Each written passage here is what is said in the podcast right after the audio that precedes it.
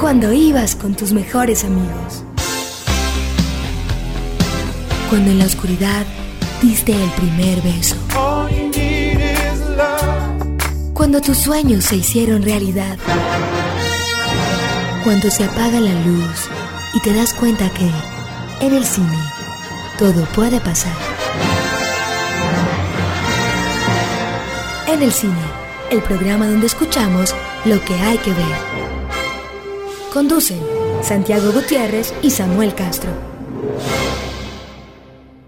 Buenas noches a los oyentes de UN Radio de los 100.4 FM en Medellín. Buenas noches, Santiago, ¿cómo estás? ¿Qué tal, Samuel? Saludos a todos los oyentes. Saludos a la oyente, que espero que me esté escuchando, pero también un saludo a mi socia. Esta, esta vez los saludos son rápidos. Es uno solo a mi socia, a, a Sol Beatriz López, que incluso tiene Twitter, arroba Sol Beatriz L, eh, que detesta los saludos en este programa. y entonces... Ah, ya te hicieron reclamo. Por sí, me hicieron el reclamo. Entonces que le baja categoría. Sí, que con todo cariño se lo estoy se lo estoy mandando a ella esta vez. Porque hoy vamos a hablar de una película muy mala, pero vamos a hablar de unas películas muy buenas. Ajá. Y, y esas películas muy buenas le gustaron a ella. Sí, y de un cine, digamos, que creo que se ha subvalorado su real impacto, el cine polaco. Sí, sí, sí. Entonces, recuerden que nos pueden escribir a en el cine arroba unal.edu.co y en el cine 100.4 arroba gmail.com. Además que Santiago y yo tenemos Twitter y nuestro Twitter es arroba San Gutiérrez J, sí, señor. el de Santiago, y el mío es arroba Samuel Escritor. Vamos a comenzar entonces con una película polaca, precisamente, que está en cartelera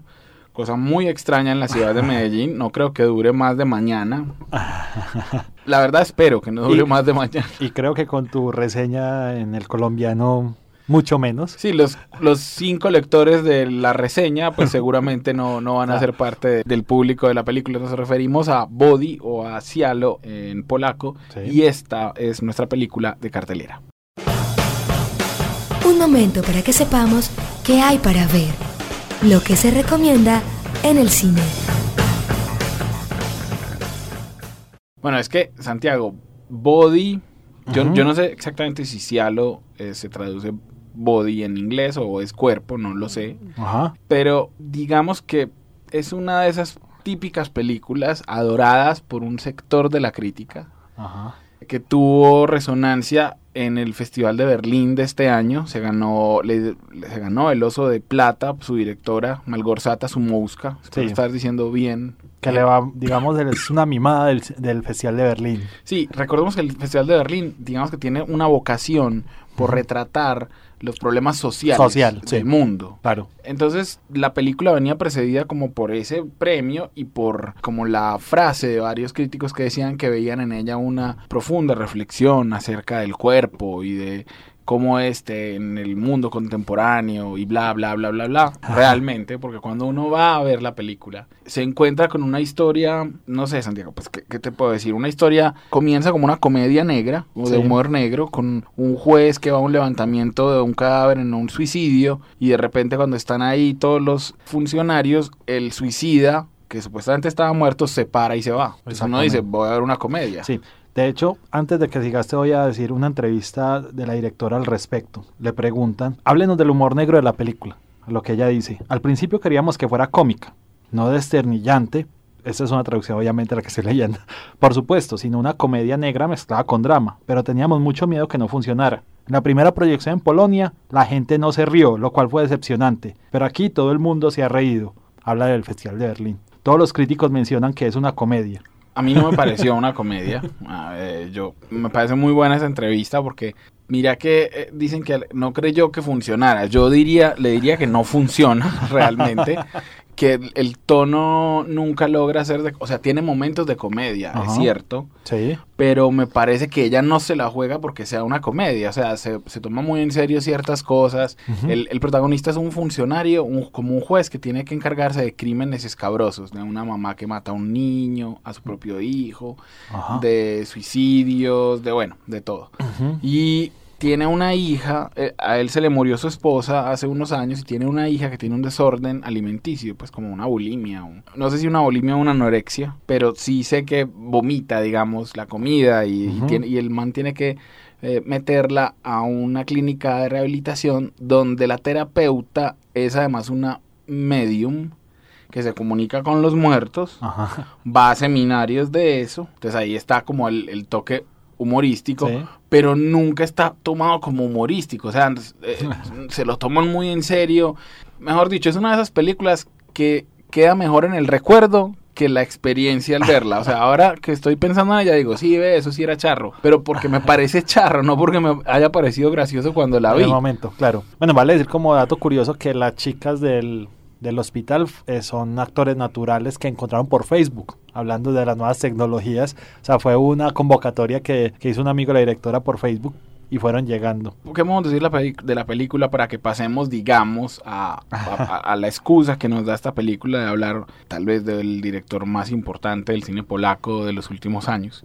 Eh, y es que yo diría que cada cual pues puede ir a verla. Yo, yo, no la, yo no se la recomendaría a nadie. No me pareció una experiencia afortunada ver ver Body porque no creo que cuadre realmente así como dijo la directora no creo que cuadre la comedia con Ujú. el drama creo que dice muchas cosas pero no las dice en ningún orden totalmente distinto de lo que hizo importante al director del que vamos a hablar en nuestra cortinilla de personajes. Entonces, ahí queda la película. Vayan a verla si quieren. En serio, no creo que dure mucho más. Si están interesados, recuerden que fue parte de la selección de gemas de Cartagena de este año. Entonces, hay un público para la película. Pero por mi parte, les diré que jamás la recomendaré a ningún amigo ni a ninguna persona que quiera.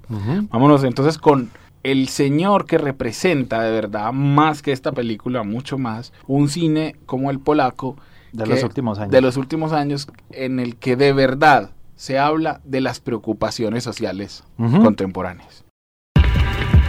Fellini, Spielberg, Bergman, Norton, Lucas, Fincher, Cruz, Bardem, los protagonistas en el cine.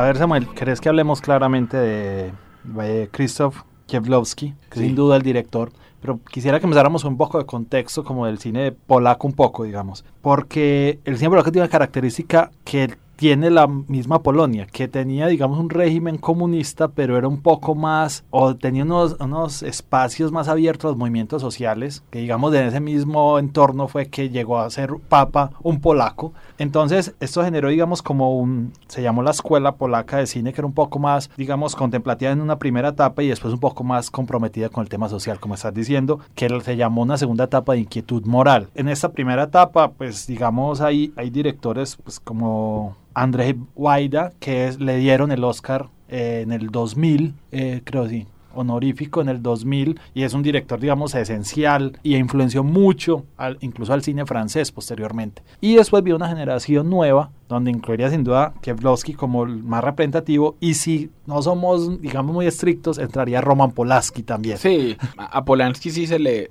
mejor dicho, aunque estudió allá y es uno de sus, Sí. eh, de sus alumnos, digamos, estrella, Polanski sí muy rápidamente se va a hacer otra cosa, o sea, se va a otras preocupaciones que tenía. Bueno, pero igual siempre estuvo conectado porque incluso hasta las películas más recientes eh, tuvo músicos polacos involucrados y gente. Y hay digamos una etapa final que es cuando cae definitivamente el comunismo, que digamos este nuevo orden mundial, que digamos Polonia entra en un juego más capitalista del cine, que digamos incluso como para presentar, ha, ha coproducido películas como pues, las de Kieslowski puede entrar en esta y por ejemplo la lista de Schindler con Spielberg, que vale decirlo, dentro de los personajes del cine polaco actual hay que mencionar a Janusz Kaminski, que es el director de fotografía de, de Spielberg, y bueno, y también en la lista de Schindler estaba el arte, Alan Starsky y Eva Brown, que estuvieron en la área de arte y creo que ganaron también en, en los Oscars. Y había dinero, digamos, en esa metido polaco, digamos. Si, si vamos a, a, las cosas más puntuales, o sea, la película polaca más exitosa con inversión polaca, la lista de Schindler. Sí,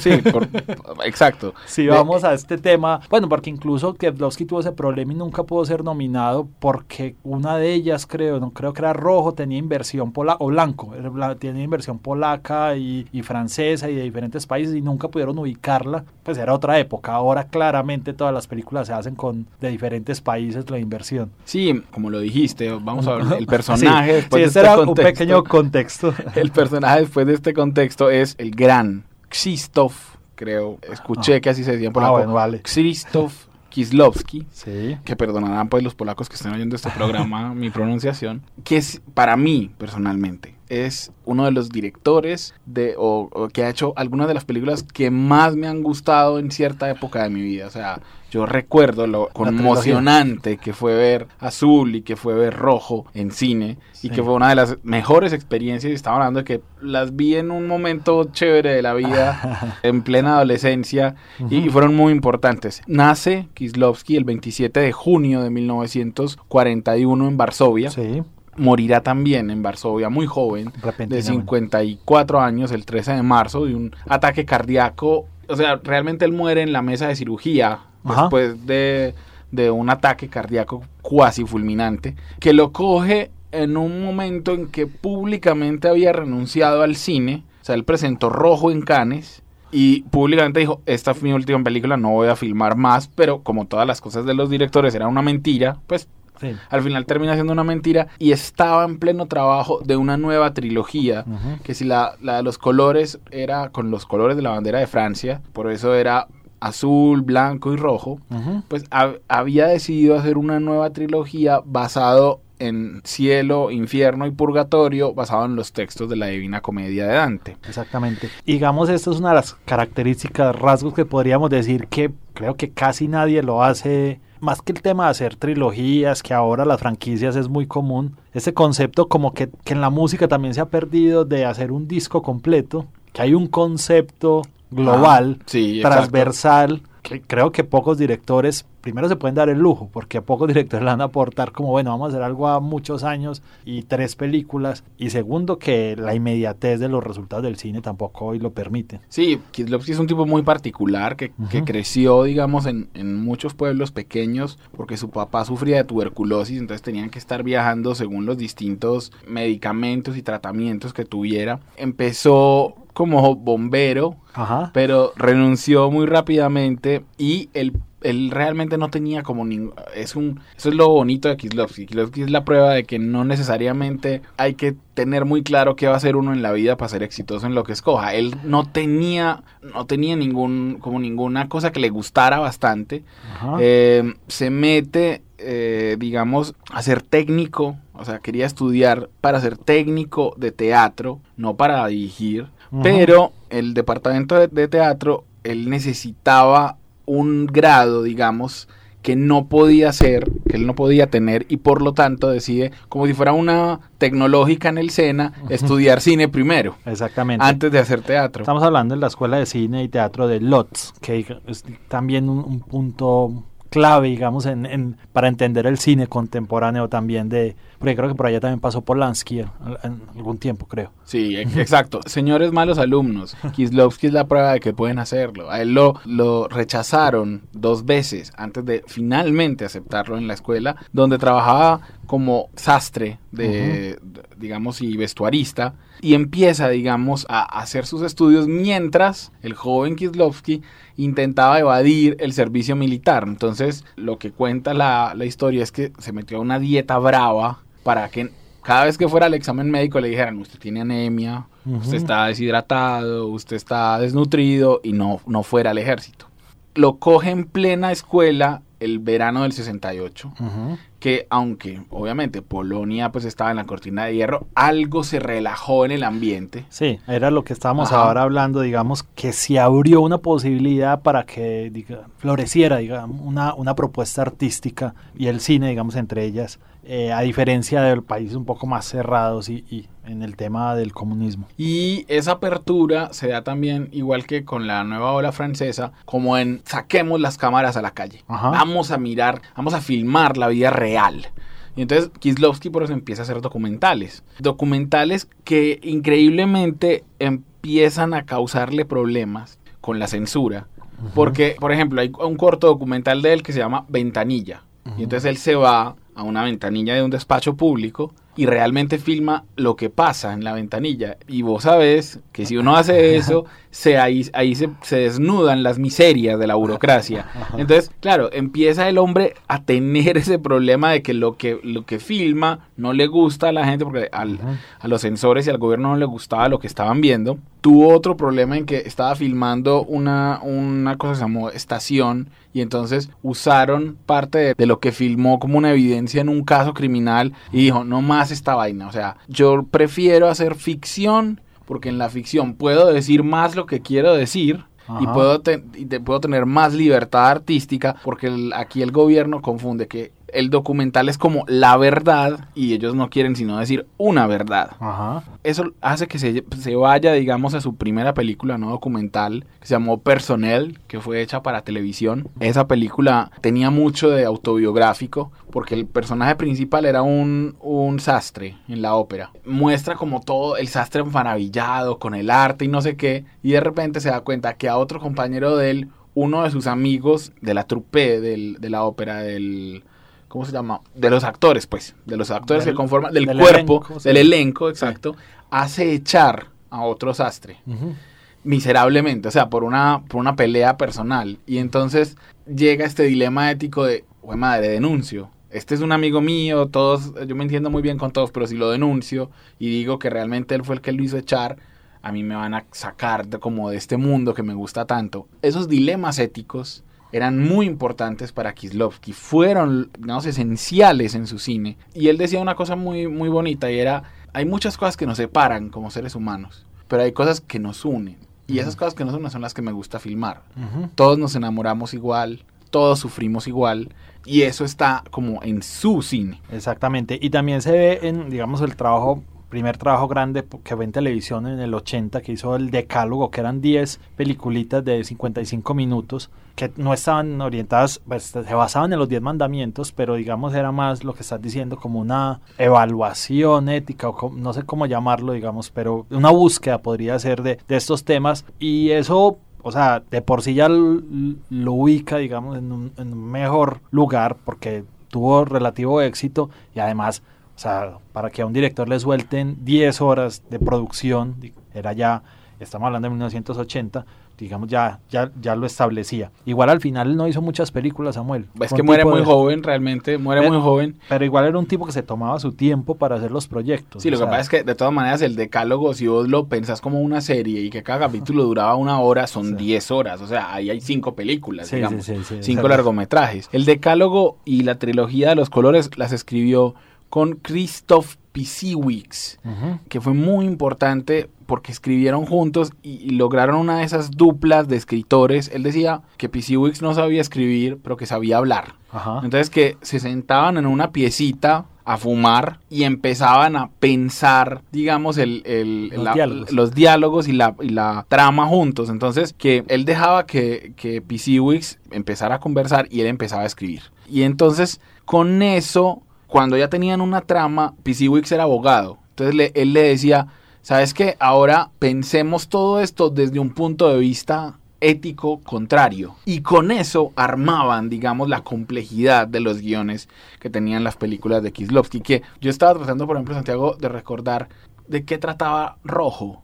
Y para mí era muy difícil recordarlo. O sea, yo recuerdo que me encantó. Pero era como, pues madre, había muchas cosas. Me acuerdo que Jean-Louis Trintignant era como un juez Y, que rojo espiaba. Sí, rojo particularmente porque además es el cierre de la trilogía. Digamos, estas películas, hay una manera que el- en la que uno como espectador se podría predisponer, un poco pienso yo, que es si la asocia al valor del color, porque eso te va a dar una óptica particular, o es una manera de verlo, o sea, yo, yo aconsejaría que uno lo viera sin eso y después a través de esa óptica que va a tener, digamos, otra percepción. Pero entonces, hablemos de esta época de los 90, cuando se va a Francia a producir, pero que no se desconecta de Polonia, con la trilogía de colores. De una vez, entonces vamos con, digamos, con, con la cortinilla de nuevos clásicos para que hablemos de esa trilogía que a mí blanco no me gusta tanto, pero la tengo que volver a ver, pero que azul y rojo sí me Blanco parecían... es la más cómica, es la que Sí. tiene más humor. Exactamente, entonces vámonos a hablar de estos nuevos clásicos de el señor Krzysztof Kieslowski. Straighten up and fly right. Nuevas viejas películas. Right. De los nuevos clásicos se habla en el cine. Santiago, es que él s- digamos que hace una película que tuvo una figuración muy importante que fue La doble vida de Verónica. Exactamente. Ahí ya era una coproducción, o sea, él ya había salido de... de- Estaba en de- Francia. eh, Sí, pero de allá que un foráneo asuma hacer una trilogía con los colores y ella sí ha aceptado, eso de- también habla del respeto y, sobre todo en Francia que son como tan nacionalistas. Más que todo, el, el prestigio que ganó Kislovsky con el decálogo fue impresionante. O sea, yo recuerdo que incluso hay dos, creo que el sexto y el séptimo capítulos se presentaron en distintas partes del mundo como una sola película, como una corta película acerca del asesinato. Se llamaba más o menos porque eran, ahí estaban no matarás y no me acuerdo de los mandamientos. Santiago. Estamos, estamos graves con eso ya. Cuando uno ve azul, a ver, azul tiene muchas cosas. Uno, recuerden que blue o azul, digamos, es también una manera de decir tristeza. Bueno, eh, en, en inglés. sí. en inglés. Ajá. Y yo creo que él no está exento de, de esos significados que tenía el azul. Bueno, porque, lo, porque lo que hay que decir es que es para libertad, o sea, el, color simboliza libertad. Sí, pero aquí es una libertad triste. Ajá. Porque Juliette Binoche, o el personaje de Juliette Binoche, se encuentra libre en su vida por primera vez desde hace mucho tiempo porque su esposo y su hijo se mueren en un accidente. Entonces digamos que la libertad aquí es entendida como esa libertad que no queremos. Mira que está- estamos hablando de un planteamiento que es muy complejo y es no necesariamente queremos ser libres. Sí. No necesariamente la libertad nos da felicidad. Era, era muy brillante la idea y él juega mucho incluso tanto con esa parte como con el azul como color. Sí, O sea, la- el filtro azul como color es utilizado, que se, digamos, la manera más evidente, y la contrasta con unos flashbacks, con unos que va, va con unos fundidos en blanco, como contrastando precisamente esta tristeza actual con la felicidad, de, digamos, del pasado. Y de hace algunos guiños visuales también con la trilogía, con los otros colores. Como que es otra manera de ver la trilogía. Si uno la ve completa después va a encontrar pistas entre ellas. Sí, hay una, hay una que me acuerdo mucho y es que en, en las tres películas hay una viejita que quiere meter una botella de vidrio como en una caneca de reciclaje Ajá. y no la alcanza. En blanco y en azul no la alcanza y, y- y se queda así. En rojo la protagonista le ayuda y logra meter la botella. Ese tipo de cosas eran muy, muy quisloquianas, digamos. Eh, Sí, bueno, Azul digamos que fue estrenada en el 93. En el 94 sale Blanco, que digamos es la más polaca también de la de las porque el personaje digamos eh, protagónico es, es un polaco y está pues Julie Delpy también hace ahí un papel importante. importante. Esta se relaciona con el tema, ¿cuál es el valor de, de, de Blanco Samuel? A ver, libertad. Ah, igualdad. Igualdad. Igualdad, exactamente. Y finalmente, bueno, Blanco gana el Oso de Plata en Berlín. Y después llega Rojo en el 94. Ah, Rojo es una maravilla película. Sí, digamos que Blanco es la que tiene un humor negro y, y es muy el blanco se evidencia en la nieve en Polonia, porque hay unas tomas grabadas en Polonia. También visualmente es como la de diafragma más Sí. abierto, o sea, Ajá. más iluminada de las tres. A mí me gustaba la expresión que utilizó Roger Ebert. Roger Ebert decía que azul era una antitragedia, Ujú. blanco era una anticomedia y rojo era una antirromántica. O una anti, o sea, como un contra. Y es verdad, porque en rojo, me acuerdo, que una de las cosas más impresionantes es que hay como un mundo paralelo. O sea, en algún momento el personaje del juez, que es Jean-Louis Trintignant, como que imagina que en otra realidad que existe, él podría ser joven el novio de la protagonista. Y pasa eso en la película y uno, y uno lo entiende, Sí. que es lo más bravo. Bueno, la tercera habla de fraternidad y cada una tiene un espacio geográfico diferente. Digamos, eh, azul es en Francia, rojo es en Ginebra, donde se desarrolla mucho de la... Y blanco eh, tiene algunas imágenes rodadas en- Pues rodadas y la historia se desarrolla también en Polonia. Simplemente decirles que vean la trilogía, intenten conseguirla, porque es una de esas, mejor dicho, que he antojado este programa de ir y volverla a ver. O sea, a mí, es- a mí me gustó mucho en ese tiempo y creo que la disfrutaría muchísimo hoy. Y hay que decir que realmente esto sí es un cine de autor porque él está involucrado en cada detalle de estas tres películas, desde la música hasta la fotografía, hasta obviamente la historia. Quisimos simplemente hablar de Kislovsky porque es como la antítesis de esa película de la que hablamos al comienzo. O sea, tanto que nos, esto es un cine de autor no sé, no sé si real, o al, pero al menos había algo detrás de todas las historias que decidía filmar Kieslowski. Y recuerden por ahí que esos guiones de la trilogía del infierno, cielo y purgatorio, cielo se filmó. Lo firmó Tom Tiger en una película en una película que protagonizó Kate Blanchett, que está, está bastante bien, pero que hubiera sido muchísimo mejor si lo hubiera firmado Kieslowski. Lo vamos a dejar con una canción. La música es muy difícil de, o sea, no hay canciones popula- pop, digamos, en la, en la filmografía de, de Kieslowski, pero sacamos de blanco, de la trilogía, un tango cantado en polaco, que vamos a, lo voy a pronunciar, en polaco sería Tu ostatnia niedziela, que traduciría El último domingo del compositor Jerzy Petersburski. Vamos a escucharlo y con ese tango melancólico, como mucho de la filmografía de Kislovsky, y que nos quedó muchísimo por hablar, pero véanla, nos despedimos y nos escuchamos dentro de ocho días aquí en el cine.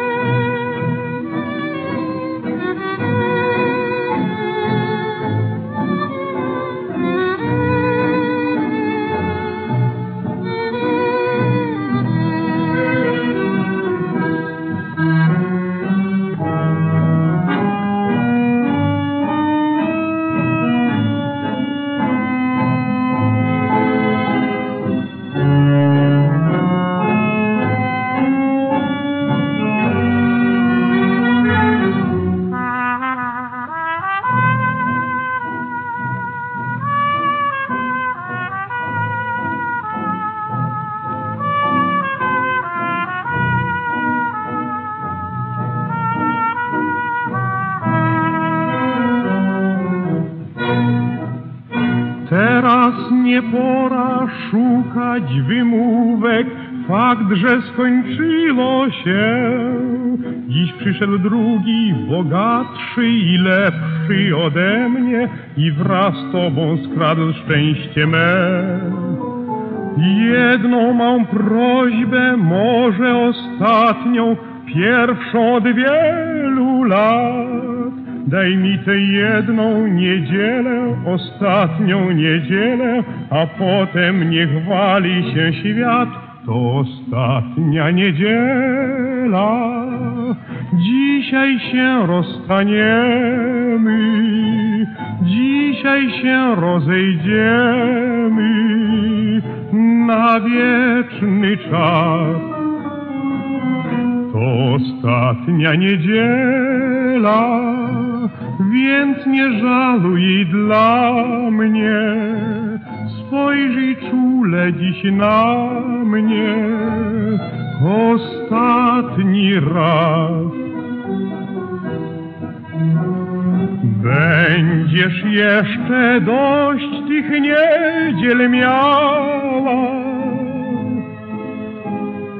A co ze mną będzie, któż to wie? Ostatnia niedziela, moje sny wymarzone, szczęście tak upragnione, skończyło się.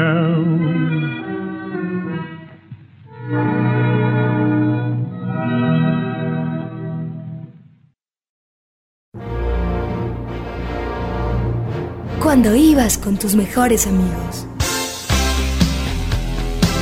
Cuando en la oscuridad diste el primer beso.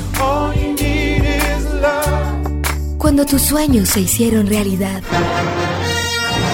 Cuando se apaga la luz y te das cuenta que en el cine todo puede pasar. En el cine, el programa donde escuchamos lo que hay que ver. Conducen Santiago Gutiérrez y Samuel Castro.